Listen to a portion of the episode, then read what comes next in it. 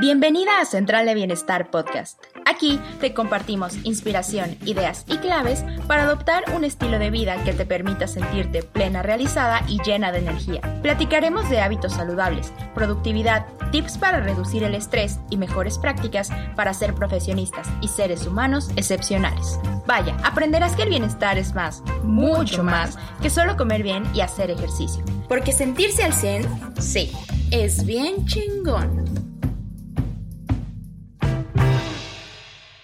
Hola, ¿cómo estás? Talapo Moreno y te doy la bienvenida a Central de Bienestar Podcast. El día de hoy estamos aquí para hablar de felicidad, para hablar de apasionarnos por vivir, para hablar de cómo podemos transformarnos y sobre todo para visibilizar que podemos ser lo que quiera que soñemos que todo parte desde esta introspección de nuestras creencias y de saber qué es lo que nos gusta hacer, de hacer a un lado esas inseguridades, de perdonarnos a nosotros, de perdonar a los demás y arrancar este camino de eh, autoconocimiento y encuentro para sentirnos súper plenas y felices.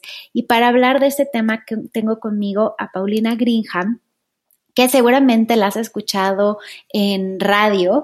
Pau, de, verdad que ha representado en mi ruta como emprendedora un apoyo formidable, eh, no solamente porque confía en mí, porque siempre está ahí, pero para echarme porras, para decirme lo feliz que se siente de mi crecimiento, sino que también ha sido un ejemplo de transformación personal y de decir, oye, sí soy locutora, pero también soy conferencista y también me gusta eh, compartir este proceso de transformación personal que he vivido y transmitírselo a otras personas. Es una mujer que le encanta estudiar y estarse capacitando y me parece que es perfecta para hablar de este tema. Pau, por si no lo sabes, eh, además de es ser conductora, locutora y conferencista. Tiene más de 18 años al aire, los últimos nueve ha estado en W Radio, pero antes de eso, Paulina cursó la carrera de publicidad en el SEC, ha estudiado comportamiento humano, ha trabajado en medios de comunicación por más de 20 años, fue conductora de Fox Sports, trabajó en MBC Radio, eh, también en la misma empresa colaboró con Carmen Aristegui, fue conductora de programas de cocina, cultura y entretenimiento. De verdad que fue precursora de una nueva forma de comunicación al lanzar una plataforma de radio por internet en la cual entrevistó a varios personajes de la música, la cultura y la política. Y bueno, pues ahora mismo está al frente de, en fin, este programa que todos los fines de semana nos acompaña en W Radio. Ha sido conductora de televisión para programas transmitidos en Estados Unidos y en 2018 fue la imagen de la campaña de WIC, en marca conocida a nivel internacional. Hoy se ha convertido en una de las voces más importantes de México con 18 años al aire ininterrumpidos y estoy segura que su experiencia y transformación te va a llenar de inspiración. Disfruta mucho este episodio. Mi güera querida, muchísimas gracias por estar en Central de Bienestar Podcast, por aceptar esta invitación, por todo el acompañamiento que me has dado como emprendedora y por siempre empujarme. Estoy muy emocionada de, ver tu transformación y cómo ahora te estás dedicando no solo a dar conferencias, que lo haces fenomenal, porque de verdad traes en la sangre este tema de hablar, sino que en especializarte en transformación personal y transmitir ese conocimiento. Y quería, todo el mundo te conoce como como locutora de W Radio, pero quería que nos platicaras de esta nueva etapa de ti. Gracias por compartir con nosotros. Gracias, Pau. Yo estoy súper contenta de estar contigo también porque esta área también de ahora que tú me entrevistes a mí, platiquemos y podamos vivir esto en tu podcast me parece fantástico. Y sabes que dices que estás feliz de ver mi transformación. La verdad, yo también. Yo también soy súper feliz de ver mi transformación y para empezar este, eh, eh, esta plática, quiero decirte que que hay algo que hoy me pasa que es fantástico y se lo deseo a todo el mundo. Hoy me levanto y me veo en el espejo y veo a una mujer a la que admiro profundamente. O sea, hoy me he convertido en un pedazo de todas esas mujeres eh, que admiré siempre. O sea, esa que decía, yo quiero ser esto como mi mamá, esto como mi tía y tener eso de esa mujer extraordinaria y esto de esta... Hoy soy esa. hoy me estoy convirtiendo en esa mujer que veo en millones de mariposas que estuvieron alrededor mío y hoy me veo en el espejo y me veo como esa como esa admiración total que me tengo ahora a mí de haber conjuntado eh, todas esas e-, esos pedacitos de mujeres en mí y es fantástico poderlo lograr. Qué delicia, o sea, de verdad me lo estás diciendo y gozo y digo, qué rica esa etapa, quiero vivirlo, quiero que me cuentes cómo llegar a, ese estado, porque creo que es algo que como mujeres aspiramos todo el tiempo, pero nos perdemos en la búsqueda de la felicidad y en las autoexigencias y en qué está haciendo la de al lado y me falta mucho para llegar a estar como ella.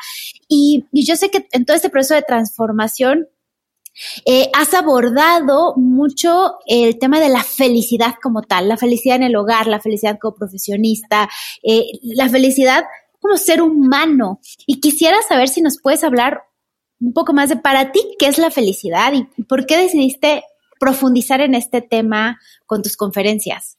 Es que mira, quiero contarles eh, también a todos los que nos hacen el favor de escucharte, que es padrísimo saber que estoy aquí, pero que no es que yo sea, yo no estudié neurociencias, no, soy psicóloga, no, pero me he especializado en la transformación personal y en la felicidad porque me he dedicado a transformarme a mí, porque, porque me he dedicado a ser feliz yo, a buscar y, y creer todos los días que se podía ser mucho más feliz de lo que era, ¿no?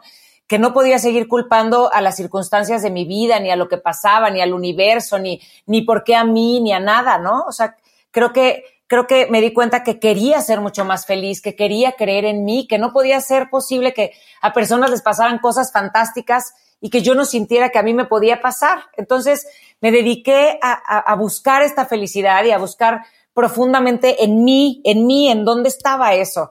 Eh, hoy leo un libro que es fantástico, la verdad que, que, se los recomiendo muchísimo y ojalá que se den, que tengan chance de leerlo porque la verdad es que yo creo que a todo mundo le va a gustar muchísimo y te voy a decir por qué se los recuerdo, porque se llama Libera tu magia y lo que dice es que el universo nos juega como una trampa eh, que te entierra tesoros adentro de ti cuando vas, cuando antes de nacer y entonces lo que quiere es que tú los vayas descubriendo en el camino, ¿no?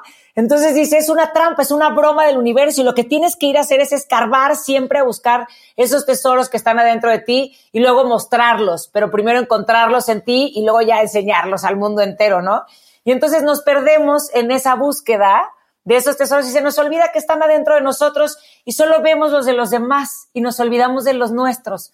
Entonces, pues bueno, yo eh, no, no quiero decir que tuve una vida espantosa ni mucho menos, pero tuve una vida complicada, tuve una infancia complicada, con una mamá muy fuerte, muy guerrera, muy amorosa, un papá distante, una separación muy, muy difícil. Y entonces eh, crecí con muchos, muchas inseguridades, con muchos miedos, con eh, comparándome siempre, siempre sintiendo que no era suficiente, que no me merecía lo suficiente las cosas. Y hay una frase que acabo de escuchar también de Odín Dupeirón que dice que cuando cuando vives mucho algo, ¿no? Primero te acostumbras a vivirlo, por más doloroso que sea, crees que esa es la vida normal y después hasta crees que eso es lo que mereces. Cuando ya pasa cierto tiempo, ¿no? O sea, ay, ay, ay. si de repente tú dices, ah, pues yo vivo en una relación donde a mí me maltratan, al principio pues a lo mejor no te, no, no te sales y te quedas, los primeros meses te cuesta trabajo, pero después de un tiempo te acostumbras y crees que así es. Y después ya cuando lo vives lo suficiente de haberte acostumbrado, después crees que eso es hasta me lo merezco. Eso es lo que yo merezco. Una vida de golpes y una vida de dolor. Entonces, cuando tú vives así desde chiquita o te acostumbras a que las cosas son así, no te das a la tarea de profundizar en ti mismo porque te quedas ahí, nos dormimos nos dormimos, buscamos distractores, ¿no? Y entonces apretamos botones súper rápidos para salir de, de, de, de, de la realidad y del dolor que se llaman alcohol, que se llaman drogas, que se llama exceso de sexo, que se llama exceso de trabajo, que se llama hasta exceso de lectura, si quieres. Buscamos todo lo que nos aleje de nosotros y de encontrarnos a nosotros y de vivir el dolor. Entonces, buscamos estos botones de presión rápidos para escaparnos del dolor, lo escondemos en nosotros pero lo que no sabemos es que por más que lo escondas, el dolor se queda ahí y va creciendo junto contigo, ¿no? Y entonces en algún momento tendrás que, si quieres realmente ser feliz, llegar a rescatarte, limpiar el dolor y después buscar los tesoros. Entonces, pues bueno, yo me doy cuenta de eso a lo largo de mi vida, pero siempre quiero que sepan que siempre creí que se podía ser mucho más feliz de lo que era. O sea, no, no, pensaba que eso era el límite, ¿no? Entonces ahí escarbé mucho en la felicidad, Pau. Y creo que esto que mencionaste de los botones lo, lo, lo, veo perfecto. Nos, como que nos adormecemos. Yo, por ejemplo, me anestesio mucho con el trabajo cuando siento dolor. O sea, esa es la palabra. Me anestesio con llenarme de trabajo y me mantengo distraída para no ir hacia mí para no profundizar y trabajarlo. Y creo que es de valientes eh, atreverse a bajarle a todas esas distracciones y poner atención en encontrar esos tesoros, en encontrar lo que has normalizado, porque es esto que acabas de mencionar, de verdad que hasta la piel chinita, de cómo a veces creemos que hasta nos lo merecemos, pero porque lo normalicemos un grado que decimos es que eso es vivir, esa es la vida. Pues si tú te convences de que eso es, así va a ser, ¿no? Pero si si tú te la crees, si tú sabes que hay algo mejor y si te atreves a buscarlo, lo más seguro es que vas a encontrar una mejor versión de ti. Pero sobre todo, güera, yo pienso que, no sé si te lo han dicho antes, yo siento como que te conozco un antes y un después y que te atreviste a reinventarte por completo. O sea, que te atreviste a decir, esta es mi nueva versión y se vale y tengo derecho y, y, ahora quiero dedicarme ¿no? a algo, a una misión mucho más amplia que es el autoconocimiento y, compartirlo con otros. Es que yo creo que es eso, Pau. A mí lo que me pasó es que desde siempre lo traje e intenté hacer todo en mi vida, siempre. Siempre me atreví, eh, porque creo que eso sí quiero decirlo, me atreví, si quería cantar, me atrevía a cantar, aunque tuviera mucho miedo, ¿no? Y estuve en un grupo de canto y concursé y, y si, me, y si quería ser conductora, aunque yo no confiaba en mí y me sentía súper, que, que, no tenía el físico necesario y que no me iba a quedar y siempre dudaba de mí, iba y me atrevía a hacerlo, aunque, aunque no creyera en mí, pero lo hacía. Sentía que me lo debía, ¿no? Y entonces, eh, fui toda la vida trabajando en, en, pedacitos y de repente cayó el 20, ¿no? Cayó el 20 porque además quería ser mamá y entonces me di cuenta que para ser mamá yo no le quería dar a mi hija una vida sin herramientas y que tenía muchísima responsabilidad de traer a alguien al mundo para darle una vida mucho más bonita, ¿no? Donde no le iba a poner las mismas cadenas que yo traigo amarradas. O sea, yo tenía que sacar el dolor que tenía en mí para no compartírselo a mi hija. Eso se me hacía súper egoísta. Entonces, yo dije, no, a ver, sana tu dolor, encuentra tu dolor, encuentra qué es lo que le vas a compartir, porque tus mismos traumas y tus mismas cosas se las vas a compartir a tu hija, ¿no? Entonces, sí, yo, yo también eh, deseo que a la gente cuando le duele algo, le duele hasta que le queme, ¿no? Para que entonces se fije y quite la mano del comal. O sea, eso es, a lo mejor me pueden decir, Paulina, qué mala onda que nos desees eso. No, te lo deseo, porque si es la única forma en la que vas a reaccionar y vas a quitar la mano del comal, pues entonces que te arda hasta que ya no puedas más para que la quites y voltees a ver tu mano y vayas y la cures, ¿no? porque entonces no volteamos a vernos. Nos dejamos de ver en el transcurso del tiempo, porque mira, cuando tú naces, naces con, pues venimos limpios, o sea, claro, traemos genéticamente cargando muchas cosas, pero vienes con una historia completamente diferente.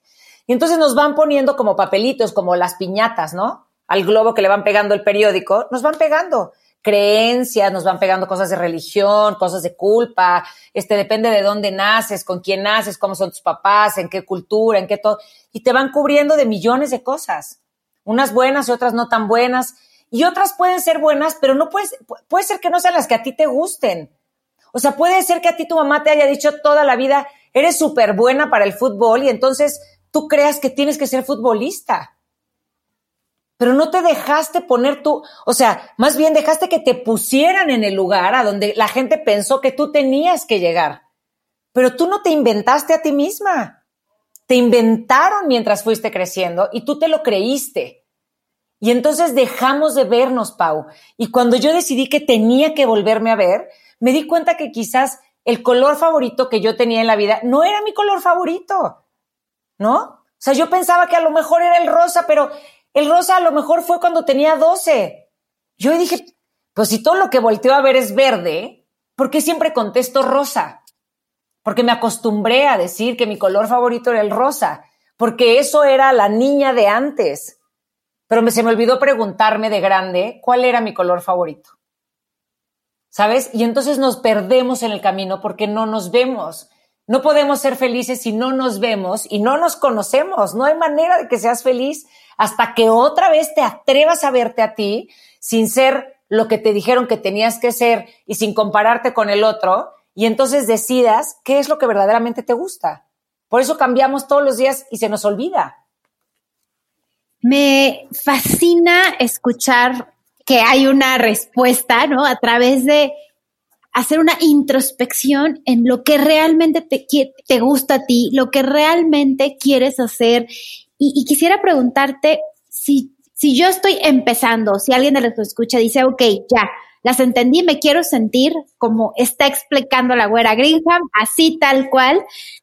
¿Qué pasos debería seguir? ¿Por dónde nos, por dónde crees que podríamos iniciar a hacer esta lista de qué es lo que realmente me gusta? O sea, ¿hay como una metodología que pues, nos pueda seguir guiando? Ah, yo te voy a decir algo que a mí me ha servido mucho, porque sí, como les decía hace rato, yo no es que haya estudiado psicología, o que pero he leído muchas cosas, me he puesto a investigar, sigo a muchas personas, las leo y voy tomando de las personas lo que me acomoda. No lo que me acomoda en el sentido este de, claro, o sea, si esto es malo y yo lo quiero seguir haciendo, me hago güey y entonces lo sigo haciendo. No, no, no, sino lo que realmente va con quien soy y con quien quiero ser y lo que cuadra con mi manera de pensar y mis emociones. Y, y entonces he hecho muchas listas, ¿no? Y, y muchas historias de mí con, con, lo que he aprendido de los demás y eso es, y eso es fantástico porque entonces eh, toda esta gente que conoce tantas cosas y que es tan generosa de compartir sus conocimientos, hace que tú puedas tener tu propio libro, ¿no? Tu propia historia. Eh, quiero decirles que para llegar a esto que te, les voy a decir, quiero, yo cuando era chica pensaba mucho que la vida era como una obra de teatro y que cada quien tenía un personaje, ¿no? Y entonces yo decía, claro, pues de repente está el jefe que te grita o el papá mala onda o la mamá, pero pues bueno, son actores de la vida y son actores de una obra de teatro y mejor lo voy a hacer ver así, como que yo soy parte de esta obra de teatro. Y cuando fui creciendo y hoy, te puedo decir que hoy me doy cuenta de lo equivocada que estaba. La vida no es una obra de teatro, o sí, pero yo escojo a los personajes de mi obra de teatro. ¿Sabes? Yo pongo mi papel en la obra de teatro. No me lo pone nadie, porque esta es mía, ¿no? No es de los demás. Y el jefe que grita estará en su obra de teatro, pero no en la mía, ¿no? Y el novio que maltrata estará en su obra de teatro, pero no en la mía. Y entonces empecé a darme cuenta que era lo que sí cabía en mi historia y en mi libro y no y lo que no cabía en mi historia y en mi libro. Entonces, ahí es cuando empieza uno a reaccionar y decir, los cambios duelen porque hay que cortar de tajo con muchas cosas, ¿no? Porque son separaciones, son decisiones, pero cuando lo logras y rompes este cascarón de la piñata que les decía hace rato, te vuelves te vuelves tú, que es a lo que viniste a hacer, ¿no? Y entonces, lo primero que yo les puedo decir son cuatro pasos que son importantísimos. El primero es, identifica qué crees de ti.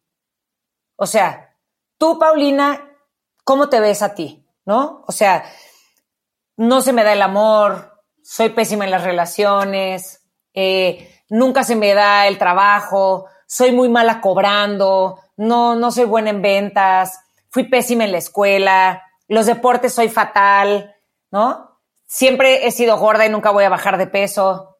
O sea, ¿qué crees tú de ti? Pero en serio, volteate a ver, ponte en el espejo y vete a ti a ver qué creo de mí, ¿no? Las cosas buenas y las cosas malas. Identifica.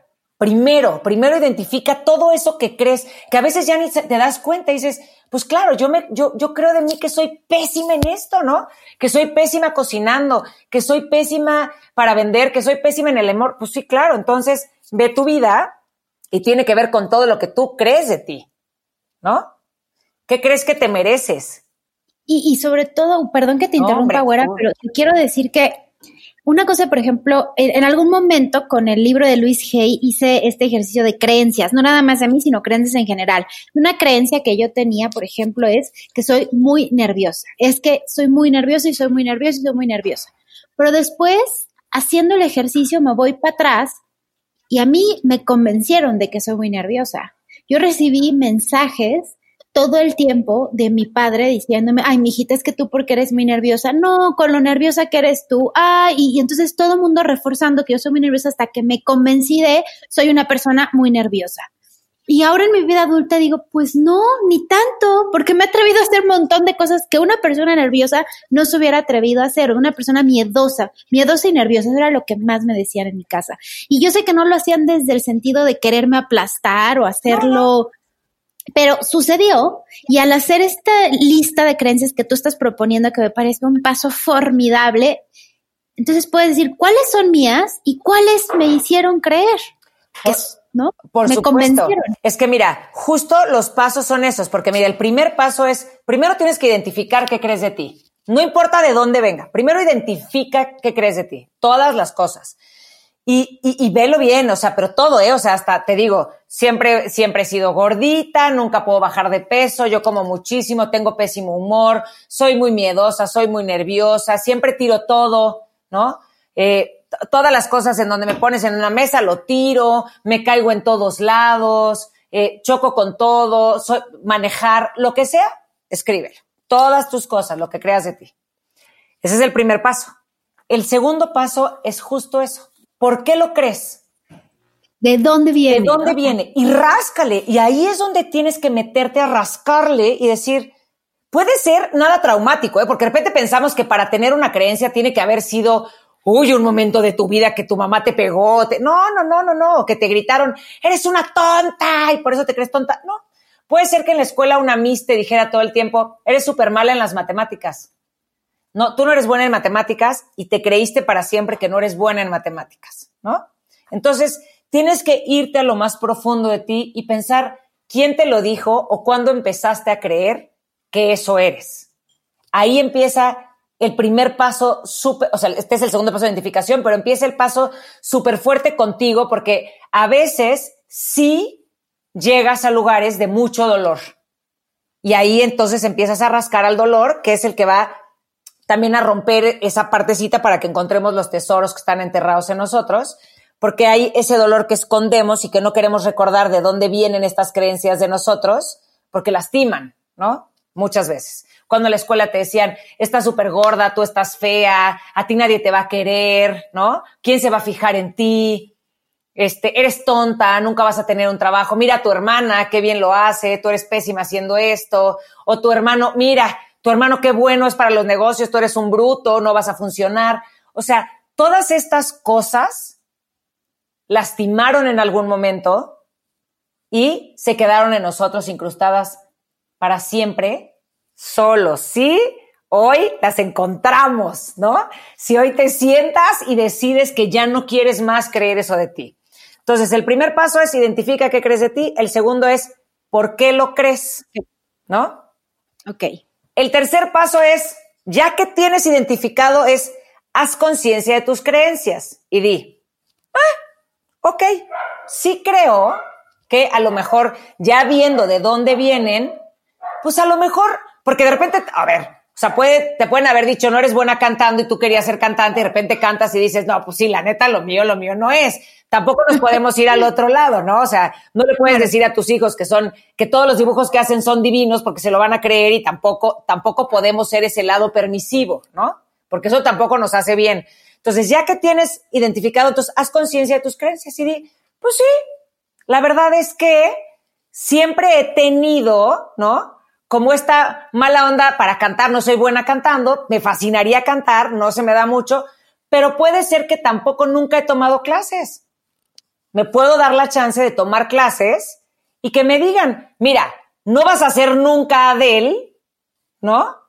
Pero puede ser entonada. Podemos mejorar tu entonación o a lo mejor me dicen, tienes una voz espectacular. Date la oportunidad de saber si sí eres bueno o no eres bueno.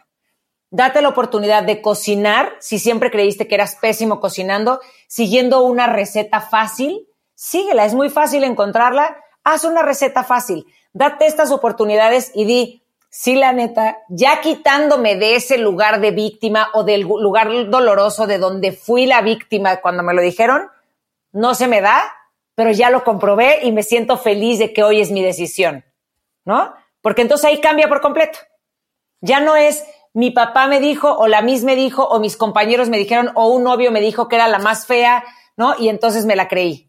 No, Y cuando son cuestiones de estas, por ejemplo, físicas, que tú te comparas, tienes que empezar a ver muchas cosas en ti, porque hay gente que me dice, yo soy súper fea.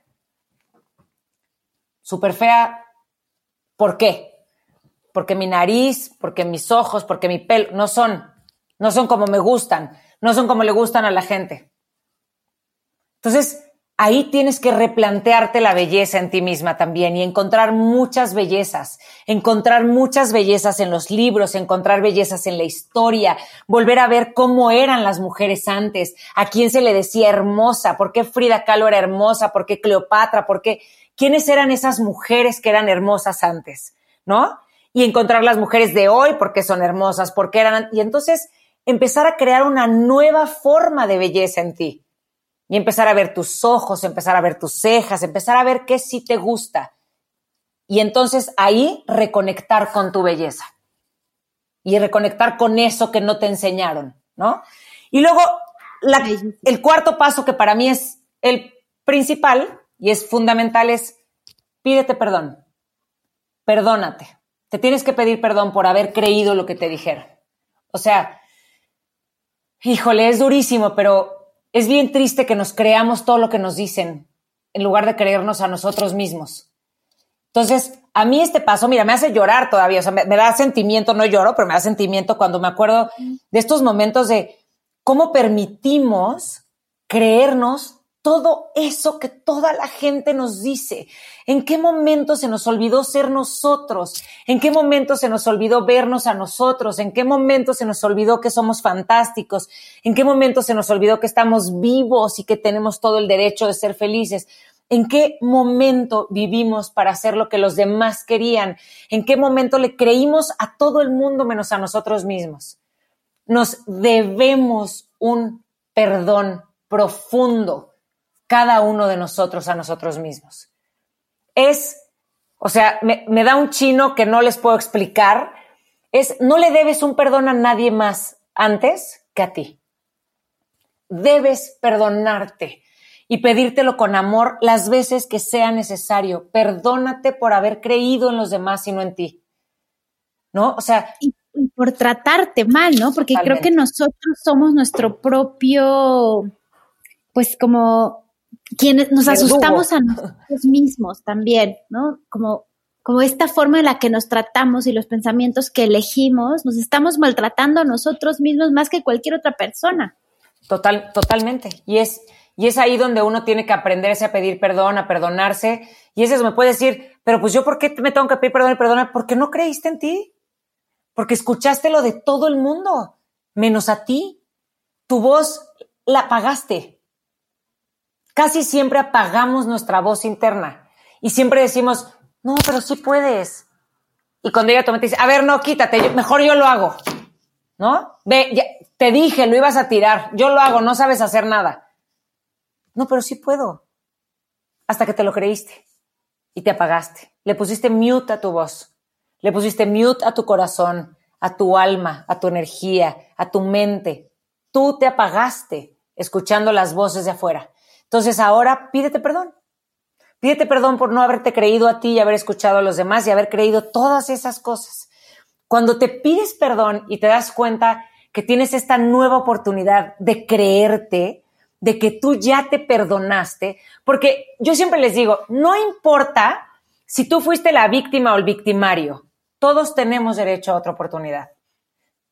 No importa si tú lo hiciste mal, no importa si tú fuiste quien, quien sin querer lastimó a tus hijos o, quien no tenía las herramientas para tener una buena relación, no importa si tú fuiste el infiel o la infiel, no, no importa, tú también tienes derecho a comenzar de nuevo, porque es como, oye, pero a mí no me lo dijeron, yo fui la que lo dije. Bueno, pero porque tú también traías una carga que no conoces. Entonces, siempre le queremos hablar a los que se supone que somos los buenos de la, historia. Yo también fui la que lo hizo mal. Yo también fui infiel. Yo tomé de más. Yo me lastimé a mí, lastimé a personas, les hice daño por mi falta de herramientas, por mi falta de conciencia, por estar dormida en la vida, por no quererme ver, por no quererme escuchar. Claro que me equivoqué. ¿No? Entonces, no solo es hablarle a los que estuvieron de este lado de la bondad absoluta, es hablarnos a todos los que nos hemos equivocado y que hemos lastimado a alguien sin querer y que tú estás en este mismo lugar. Haz los mismos cuatro pasos. Perdónate porque creíste que tú eras esa persona y que ser infiel, pues ni modo, así eres y qué. Y así han sido todos los hombres y qué, o las mujeres y qué de mi familia. Tú también. ¿No? No solo si a ti te dijeron tonta, si tú dijiste tonto, perdónate por haber creído que tú eras el malo de ese lugar y que tenías que defenderte humillando al otro. Porque a veces es eso, olvidamos que todos tenemos el mismo derecho. Y cuando tú eres digna de perdón, el de al lado también lo es. Y cuando tú aceptas que tú mereces ser perdonada, tienes que aceptar de todas las maneras, por más doloroso que te parezca, que el de al lado, si se arrepiente de corazón, tiene el mismo derecho que tú de ser perdonado. Si no, no se vale. Totalmente, o sea, tenemos las mismas oportunidades, el mismo derecho a cambiar el mismo derecho, a replantearnos, a reinventarnos, a buscar la felicidad y sobre todo a ser perdonados. Me, me parece formidable este recordatorio. Fuera, hay algo que mientras hablabas no dejaba de pasar por mi cabeza y es, hay muchas personas que en la búsqueda de la felicidad entra una culpa una culpa de, no, bueno, pero mi vida no fue tan difícil como la de otros. No, pero yo ahorita cómo voy a mostrar que me siento muy feliz si hay personas que están perdiendo sus familias. No, pero cómo voy a decir que mi trabajo me encanta si hay tanta gente sin empleo. Y entonces ahí otra vez regresamos al no me merezco este paso, a no puedo compartirlo con otros, a, em, a, pero mi vida no fue tan complicada. ¿Quién soy yo? ¿No? Como síndrome impostor totalmente, ¿no? ¿Quién soy yo para dedicarme a ese tema, sino tampoco es que tuve la infancia más difícil. Bueno, no importa, o sea, no te puedes comparar con la evidencia de otros. ¿Cómo abordas este punto de la culpa, eh, como decir, sentirte feliz sin culpa eh, en el proceso de búsqueda y autodescubrimiento? Somos primero una cultura muy culpígena y tenemos unas historias entre la religión, entre el país en el que vivimos, eh, toda, porque en cualquier parte del mundo, pero en México, en Latinoamérica, tenemos este rollo de ser muy culpígenas, ¿no? Pero, pero además, bueno, las religiones, nos, las mujeres, las mujeres muchísimo. Aunque los hombres también no lo dicen, pero los hombres también, pero la culpa nos, nos aplasta, ¿no? Pero yo te voy a decir una cosa, si tú te sientes culpable por todas las cosas que los demás no tienen y tú sí tienes, guárdate en tu casa porque tú estás vivo y muchos no, ¿no? Entonces, no salgas, no vivas, porque de entrada, muchos, muchos que querían estar vivos, niños, niñas, mujeres, mamás, señoras, señores, padres, lo que quieras, hoy ya no están con nosotros. Y tú sí. Entonces, yo te diría más bien, siéntete culpable de estar vivo si no vas a vivir ahí sí siéntete culpable. Porque entonces sí, ¿para qué se fueron los que tenían tantas ganas de vivir y te quedas tú? Ahí sí, qué coraje y qué ardor, ¿no? Que la gente que sigue viva desperdicie el lugar y el espacio que se merecía la persona que se fue, ¿no? Entonces, sería absurdo vivir así. O sea, a mí me parece que tenemos eh, eh, tenemos que mostrarle a la gente que la vida se puede disfrutar, que podemos tener comida en la mesa. Yo sé que hay muchos niños que no tienen que comer. Eso no, el, yo no decir que comparto mi comida o, yo no mostrar mi comida en las redes o a alguien más, no significa que sea empática.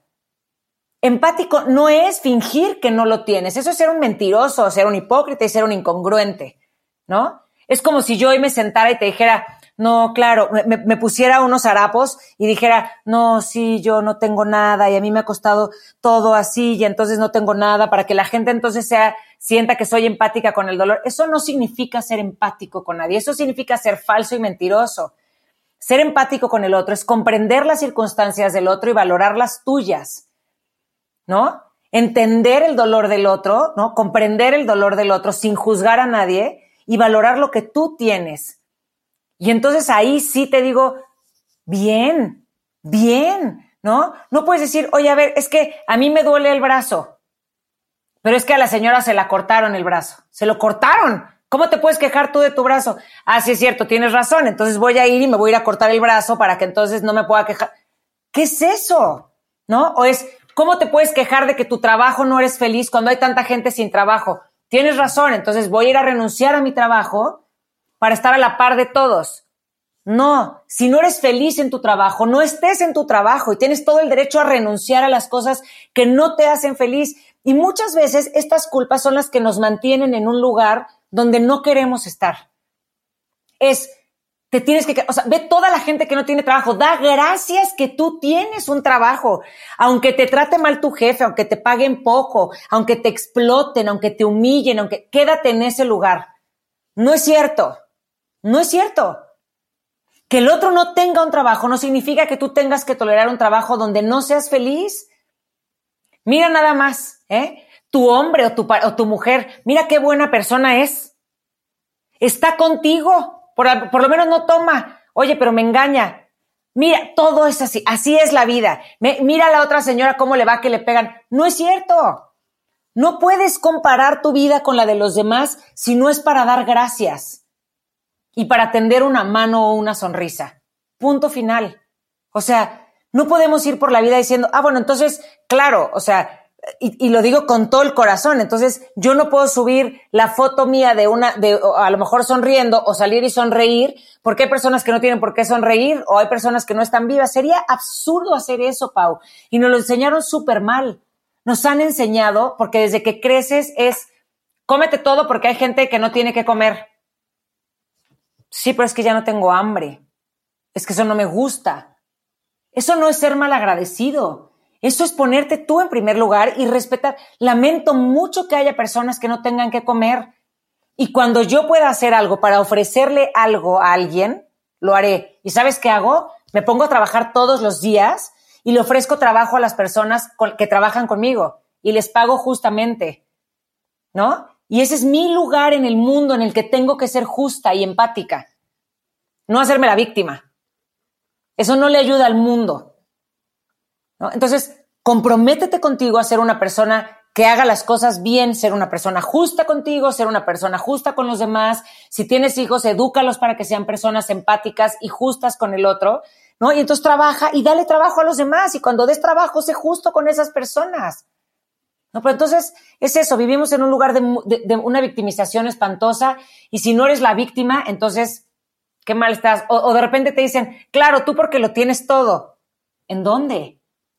¿De dónde sacas que yo lo tengo todo? ¿Porque soy güera? ¿No? Entonces, que tú por ser moreno ya eres un gran mexicano y eres un gran ser humano. No, no, o sea, tenemos que cambiar estos patrones de la vida donde nos enseñaron que unas son las cosas que valen y las otras no, y las personas que menos tienen son las que más valen y las que... No, no, a mí me ha costado mucho trabajo salir adelante. Y entonces ahora lo que quiero enseñarles cuando enseño quién soy y cuando me muestro en realidad es visibilizar que podemos alcanzar nuestros sueños que podemos tener lo que deseamos si trabajamos y confiamos en nosotros, si sabemos que nos merecemos y nos debemos una vida digna. Ese es el punto. Ahí está la diferencia. Bueno, acabas de decir algo, bueno, todo lo que acabas de decir, wow, wow, wow, pero esto que dijiste, no se vale compararse si no es para agradecer, creo que es súper poderoso y sin duda una de las prácticas de personas felices. Me parece que, de personas que le encuentran pasión a, como tú tienes un live bellísimo que dices, apasionate por vivir, ¿no? Que creo que eso es de lo que se trata, esta, a eso venimos. Quisiera preguntarte, así como este tipo de prácticas de no compararte a menos que sea para agradecer, ¿qué otras prácticas son las que deberíamos seguir eh, para sentirnos plenos. Algo que tú me platicabas antes de comenzar a grabar es cuando llego a mi casa digo, qué rico, ya llegué, me encanta estar aquí.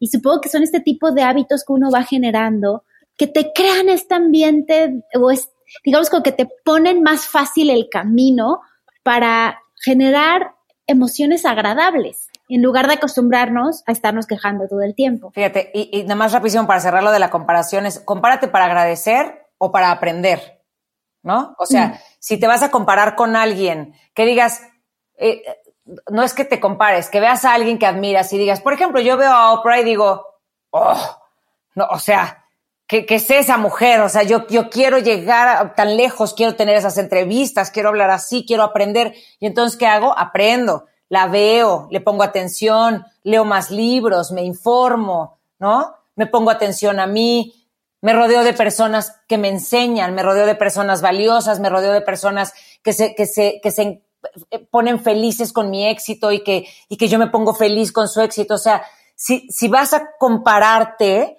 compárate porque, porque quieres llegar ahí, pero vas a trabajar para llegar ahí, no para hundirte.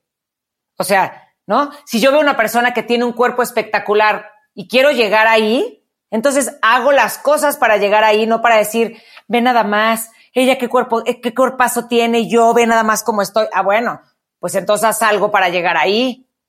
No te humilles, ¿no? Pero no me puedo comparar con una mujer de 1,90 porque yo nunca voy a medir 1,90. Punto. O sea, no hay manera. Pero sí me puedo comparar o decir qué increíble tener ese cuerpo, pero porque yo lo puedo lograr. O decir, fíjate qué cuerpazo tiene, por decir algo, este, Bárbara de Regil, que ahora hace tanto ejercicio y que todo el tiempo está, que todo el mundo la conoce, ¿no? ¿Qué cuerpazo tiene Bárbara de Regil? Pero nunca lo voy a tener.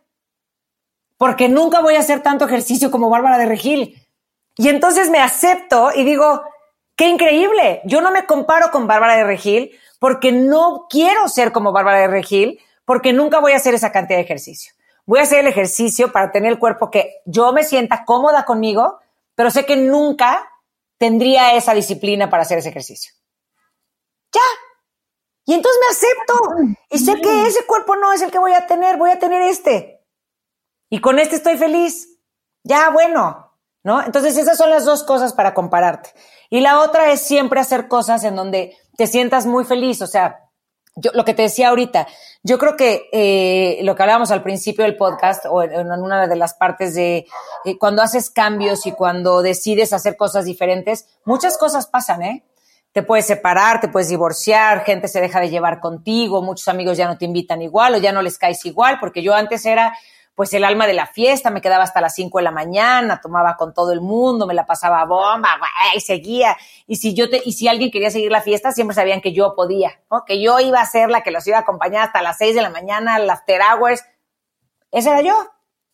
Sabían que yo estaba ahí para eso, ¿no? Y entonces me invitaban siempre porque yo iba a acompañarlos a esos lugares. Hoy no me invitan porque nunca lo voy a hacer. Porque ya no soy esa persona. Entonces, gente se va a ir, ¿no? Gente estuvo en ese tiempo, qué bien, que pues para eso estuvimos. Hoy ya no. Entonces, de las prácticas que tienes que hacer es saber que esa gente que se va no es mala ni buena, simplemente se acabó ese momento en tu vida y que tú hoy eres diferente y así será, ¿no? Entonces, rodéate de personas que se emocionen con tus logros, que respeten tus decisiones, no importa si es tu familia, si tu familia te dice, qué tontería lo que estás haciendo, entonces no estés ahí. No es la familia, eres tú. No importa que sea tu mamá. Yo se lo digo a mi hija, y tiene cinco años, si yo te estorbo en el camino para que logres lo que quieres lograr, si yo soy esa piedra, hazme un lado. Ni modo. ¿No? Entonces tú no te conviertas en esa piedra en el camino para los demás y rodéate de personas que se emocionen con tus logros y tú emocionate con ellos. Hago una pausa en este episodio para hacerte una invitación muy especial. Quiero que seas parte del boletín de Benefit Lab es información completamente gratuita que cada miércoles te envío a la bandeja de entrada de tu correo electrónico con tips, con herramientas, con recomendaciones de libros, con recetas. Eh, normalmente también profundizamos del contenido del episodio del podcast de esa semana y de verdad que es un boletín súper poderoso. Me encanta la comunidad que hemos formado, los comentarios que me envían después de recibir el boletín. Es un boletín siempre hecho con muchísimo cariño, pero asegurándome de que después de leerlo puedas aplicar inmediatamente lo que aprendiste. Sé que te va a servir mucho y te invito a que te inscribas hoy Si te inscribes hoy, te voy a regalar además una receta de donas saludables que son buenísimas como cuando tienes antojito de postre o que es deliciosa para ese snack de media mañana o 6 de la tarde. Quizá quiero algo dulce, pero ¡uy, qué culpa el azúcar! Pero aquí tienes con ingredientes bonitos y sanos. Ve ahora mismo a benefitlab.mx diagonal donas y suscríbete al boletín, descarga esta receta gratuita y te dejo para que continúes disfrutando de este poderoso episodio. Muchas gracias. La otra es, yo cuando llego a mi casa, es, ¿qué diferencia hace que alguien llegue a la casa y nada más sientas que se cierra la puerta y punto? Que ni siquiera oyes quién llegó. O sea, si ya entró a la cocina, si está subiendo, a que dijeras, ¿cómo están? ¡Qué increíble llegar a mi casa, hogar, dulce hogar! ¡Amo mi casa! ¿No? Te podrán decir, estás loca. ¡Ay, cállate, gritona! ¡Ya llegaste! Pero siempre sabes que llegó, ¿no? O sea, que le da emoción estar ahí. Se siente que llegar a tu casa da alegría. Cuando tu casa se vuelve un lugar gris, de monotonía, de rutina, y tú haces esos pequeños cambios, la gente dice, órale, le gusta llegar, ¿no? Pues, ¿Por qué le gusta llegar? O si es súper de flojera y estar en la casa. No, pues a ella le gusta llegar, ¿no? Y prendes una vela. Ay, qué padre. Es un detalle que a lo mejor la gente puede decir, X, una vela. ¿No es cierto? Son las cosas que te hacen pensar que tú amas el lugar en el que estás. ¿no? O si estás en tu cuarto y entra tu hijo y estás así, y entra tu hijo y lo volteas a ver así y sigues, ¿o qué pasó? ¿No? Si lo más lo volteas a ver de reojo, estás viendo el celular, a que si estás viendo el celular y entra tu hijo y sonríes, o tu pareja, y volteas el celular y dices, ¿qué pasó, mi amor? ¿Necesitas algo? Con una sonrisa. ¿No hay una gran diferencia? Por supuesto, claro si dejas de vivir en piloto automático y que la vida te pase mientras tú estás en el celular. Empiezas a llenarte de algo tan sencillo como que se acerque tu pareja a ti, como que tu hija quiera algo, como que una persona, ¿no? Hasta ponerle pausa a una película. O sea, a ver, porque de repente es, respeta, estoy viendo una película. Ah, bueno, sí, sí, o sea, si no es, pero a ver, si, si es alguien que está hablando y que te está molestando, pero si de repente entra porque te quiere pedir algo, neta, ¿no le puedes poner pausa a la película? un segundo, decir, ¿qué pasó, mi amor? ¿Qué necesitas? Ah, sí, claro, si se puede al ratito, no le puedes decir, acabo de ver mi peli y ahorita te ayudo. ¿Cuál es la diferencia? ¿Por qué nos cuesta tanto darlo? Yo lo que te digo es, ¿quieres ser amado? Conviértete en la persona que ama como tú quieres ser amado.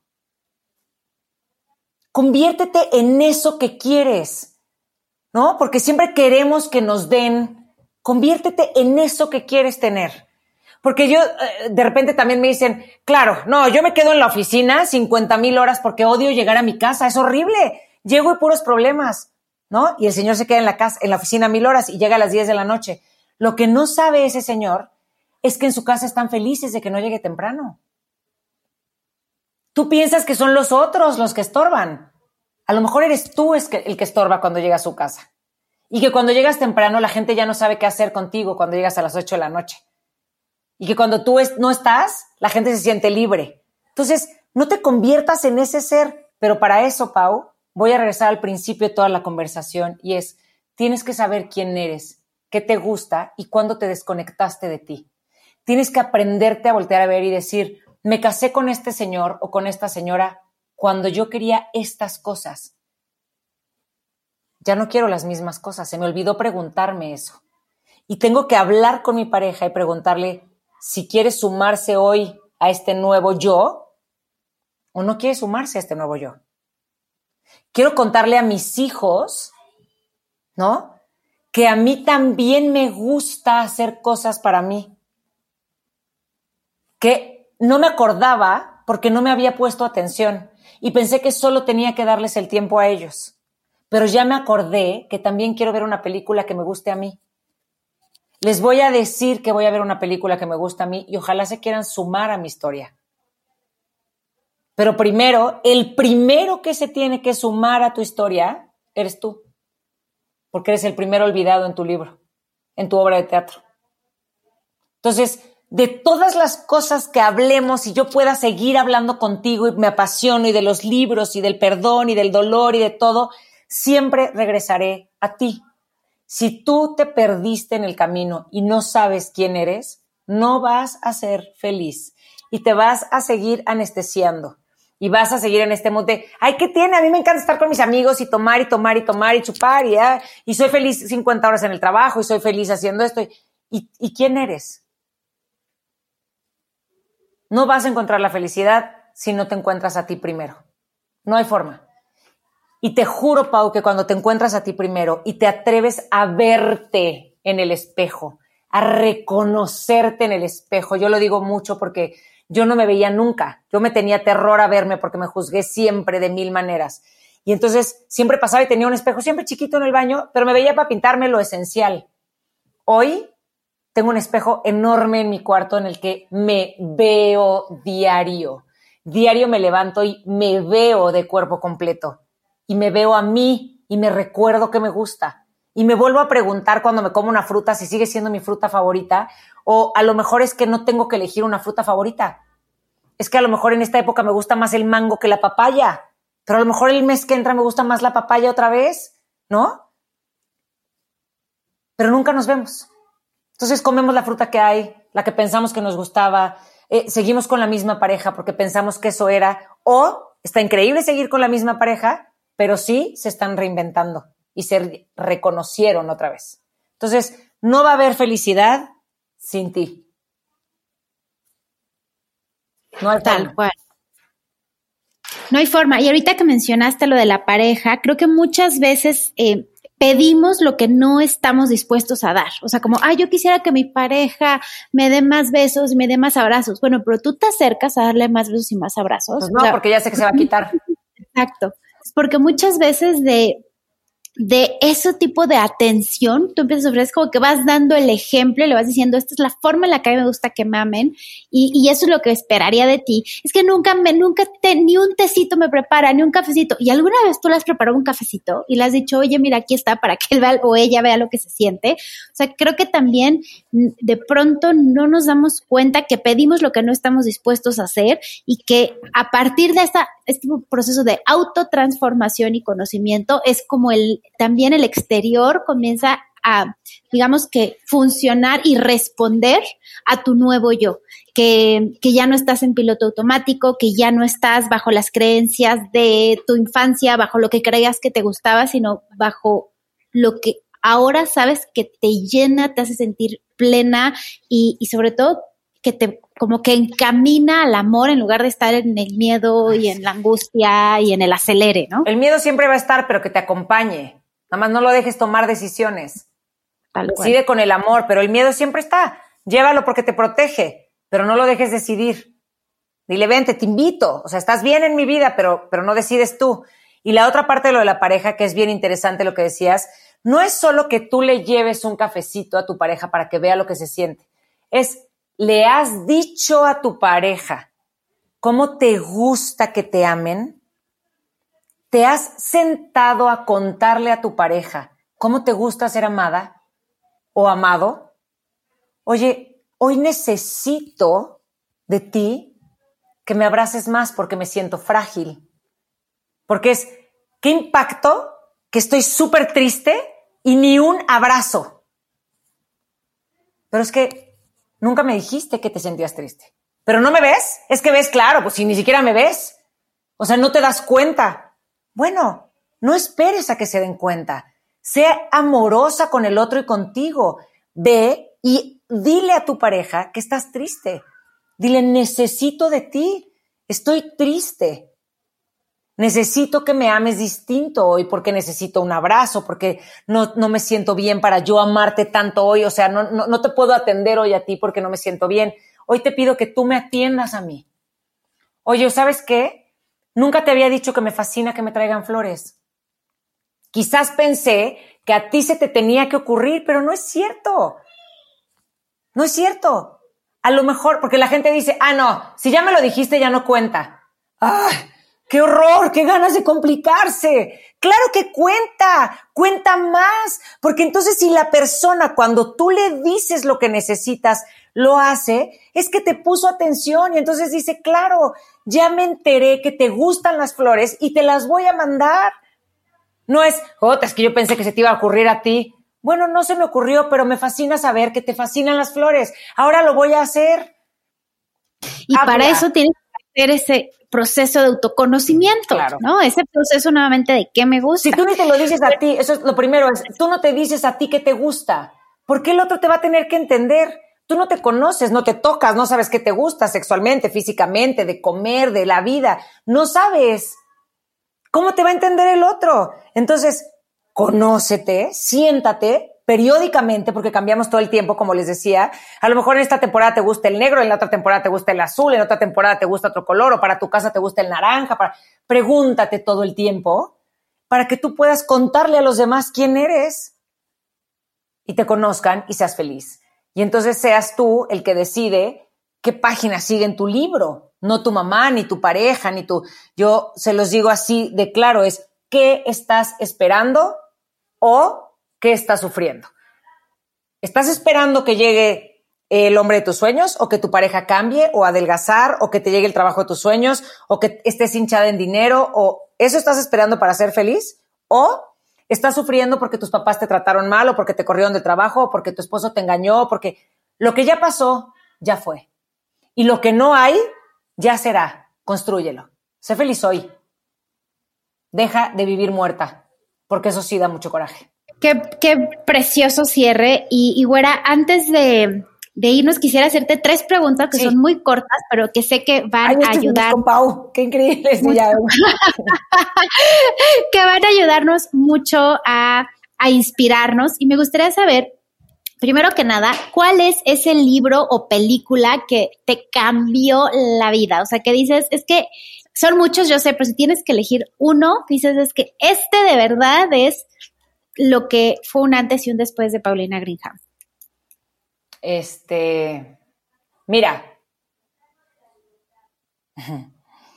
hay un libro, hay un libro que se llama Guerrera del Amor de Glennon Doyle, que, que, que marca mucho mi historia también, porque habla mucho del dolor, de entrarle al dolor, ¿no? De atreverte a sanar.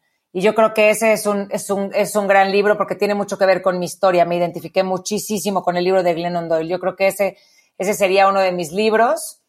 Y... ¿Es la misma de On Time, On Tame o algo así? Es la misma de On Tame. On Tame, ok.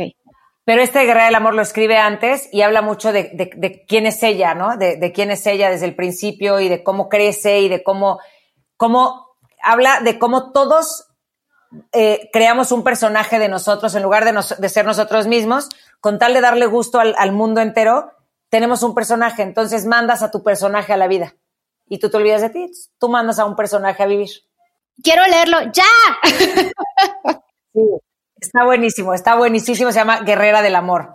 Eh, eh, películas, fíjate que hay una que se llama Un encuentro conmigo, que es de Bruce Willis, que es de hace muchísimo tiempo, que a mí me marcó muchísimo, porque creo que desde ahí me empecé a dar cuenta de cómo nos perdemos en el camino.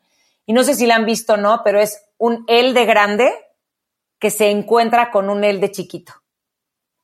Y de lo primero que le dice que es fantástico, él es un tipo ultramillonario, guapo, elegante, le va súper bien, tiene una casa increíble. Y el niño llega y entra a su casa y le dice, ¿No tienes perro? ¿No tienes mujer? ¿No volas aviones? ¿No juegas? Solta le dice, eres un fracasado, güey. O sea, y el otro, ¿qué? Soy de las personas más importantes en el mundo. Y le dice, no, te lo creíste eso. Mi historia era súper diferente a la que tú creíste en el camino que tenías que hacer. Entonces, ese, esa película es fantástica porque te lleva a recordar quién eres, ¿no? Cuál era el verdadero camino que venías a hacer y se te olvidó por estos parches que te ponen en la piñata. Es fantástico. Y también anotadísima, güera. ¿Y cuál crees que en tu, transformación ha sido el cambio de hábito que más impacto ha tenido. No tiene que ser, casi siempre como que muchas personas relacionan el hábito con lo que comes. No, cambio de hábito en general, o de pensamiento, o de alguna acción que realizabas. ¿Qué, qué ha sido que esto es lo que más me transformó? Me volví constante, disciplinada. Nunca fui, nunca tuve constancia en mi vida, nunca. Y, es algo que tengo que seguir trabajando todo el tiempo. Ese es un cambio de hábito en mí, porque lo que hacía era que quería hacer ejercicio, pero lo hacía un mes y lo dejaba para siempre.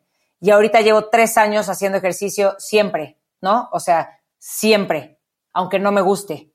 O sea, y siempre lo digo, a mí no me gusta hacer ejercicio. No soy una persona que se levanta y dice, no manches, dos horas de ejercicio, qué bien. No, me levanto y lo hago porque me amo muchísimo y sé que me hace bien. Y cuando acabo, me siento súper contenta de haberlo hecho. Entonces, no es el ejercicio, sino es en todo. Yo en mi vida siempre había querido leer, siempre decía que quería leer, pero yo creo que fingía, porque si quieres leer, lees. Eso, eso es algo que es bien importante, ¿eh? No le quiten a su cabeza espacio inventando que quieren aprender cosas, porque si las quieres aprender, las aprendes. Y si quieres leer, lo haces. Y si quieres ejercicio, lo haces. Si no, quita ese espacio de tu chip de la cabeza y deja de decir, te lo juro que me muero por aprender a tocar guitarra. ¿Y cuándo lo has hecho? Nunca. Entonces cambia ese chip. Cuando realmente tengas ganas, empieza a tocar la guitarra, ¿no? Entonces, eh, siempre dije que quería leer. Hoy, por ejemplo, te puedo decir que es un año en el que estamos en abril y estoy a punto de acabar el octavo libro, ¿no? Que nunca lo hacía. Y hoy encuentro libros que me gustan, pero eso es constancia. Agarrar el libro, decir, este me gusta y empezar a buscar esas historias. O sea, cambió de mi hábito, cambió que me volví una persona mucho más disciplinada y constante. Nunca lo tuve. Eso que creo que es la clave, ¿no? La clave incluso en lo que te gusta y en encontrar la felicidad, ser disciplinada con eso que te hace feliz y constante con lo que te hace lo que tú, feliz. Tú dices, por ejemplo, la comida, yo antes hacía una dieta de un mes con pastillas y todo para adelgazar en friega, ¿no? Porque era quería ser flaca, ¿no? Ahora no. Ahora como siempre lo que quiero sin atascarme y de una manera sana amando a mi cuerpo. Pero siempre como lo que quiero, pero sanamente sin atascarme antes me atascaba un tiempo y luego hacía una dieta de dos meses de, terror, bajaba de peso y luego me volvía a atascar seis meses y luego volvía a hacer una dieta, ¿no? Ahora soy súper constante en el amor propio y esa es la diferencia. O sea, hoy mi constancia tiene que ver con que me amo constantemente, no solo una semana al mes. Wow. Y, y güera, ¿cuál es tu frase favorita, tu quote ese que siempre citas que, te gusta muchísimo y, que representa transformación para ti? Hijo, yo creo que lo que siempre digo y le digo siempre a mi hija, que, se lo repito siempre, y me dice, mamá, ¿sabes cuántas veces me lo has dicho? Mil, y te lo voy a seguir diciendo, ya lo sé. Siempre digo, lo mejor de ti eres tú. No te borres. O sea, eso es, para mí es constantemente, porque, porque ahí nos perdemos, ¿no? Entonces, cuando yo me veo a mí al espejo, me recuerdo que lo mejor de mí soy yo. Soy yo por dentro, completa, ¿no? Y se lo recuerdo a mi hija y se lo recuerdo a la gente que veo, a los que me platican, a los que no te borres, no te olvides de ti, eso es lo mejor de ti. O sea, de ahí sale toda esta magia. Qué frase tan bella, inspiradora, poderosa. Y güera, eh, ¿Cómo te pueden contactar? Yo sé que das conferencias, pero también de pronto abres talleres y conferencias al público en general. ¿Cómo se pueden acercar a ti? La verdad es que me pueden encontrar en cualquier lado como Paulina Greenham. Estoy así en Instagram, en Facebook, en, TikTok, en todos lados, porque quiero que sepan qué es eso. De repente juzgamos mucho, ¿no? Y la gente decía, TikToker. En TikTok podemos encontrar contenido espectacular y que cada quien haga lo que quiera dejemos de juzgar al otro, ¿no? No juzgues, deja que cada quien sea para que tú seas también. Entonces estoy en todas las redes sociales con Paulina Grinja, me estoy empezando a dar sesiones, me pueden mandar un mensaje directo. Siempre, siempre, sí los contesto yo, siempre. No hay nadie más que conteste mis mensajes. Entonces yo les contesto, podemos hablar de esto y como se los decía al principio, eh, todo lo que he aprendido y leído tiene que ver con una experiencia diaria. Tengo 45, voy a cumplir 45 años, pero es una experiencia diaria de realmente querer transformar mi vida, convertirme en una mujer que admiraba, ¿no? Y hoy, y hoy me veo en el espejo y me admiro muchísimo. Entonces, de ahí viene este cambio de la transformación y es la única manera de ejercerlo. O sea, que confíen en ustedes y confíen en mí si necesitan algo.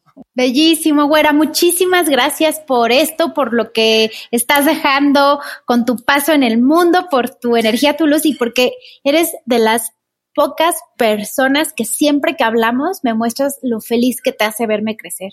y, eso se siente súper bonito. O sea, que invariablemente eh, me dices, estoy feliz de que hiciste esto, estoy feliz de que creciste y, y representa un ejemplo para mí porque yo también me hace muy feliz verte brillar, crecer y y hacer lo que haces tan bien, que, que es eh, hacernos felices con tu luz, con tu paso y gracias, güera, por tanto. Gracias a ti y en serio, y en serio sí, me hace muy feliz verte feliz, muy feliz y que sigas creciendo mucho, Pau. Gracias por ser generosa y abrir esto también para que todos estemos en tu, en tu lugar. Gracias. Gracias a ti, güera. Nos vemos en el siguiente episodio y espero tenerte nuevamente por acá.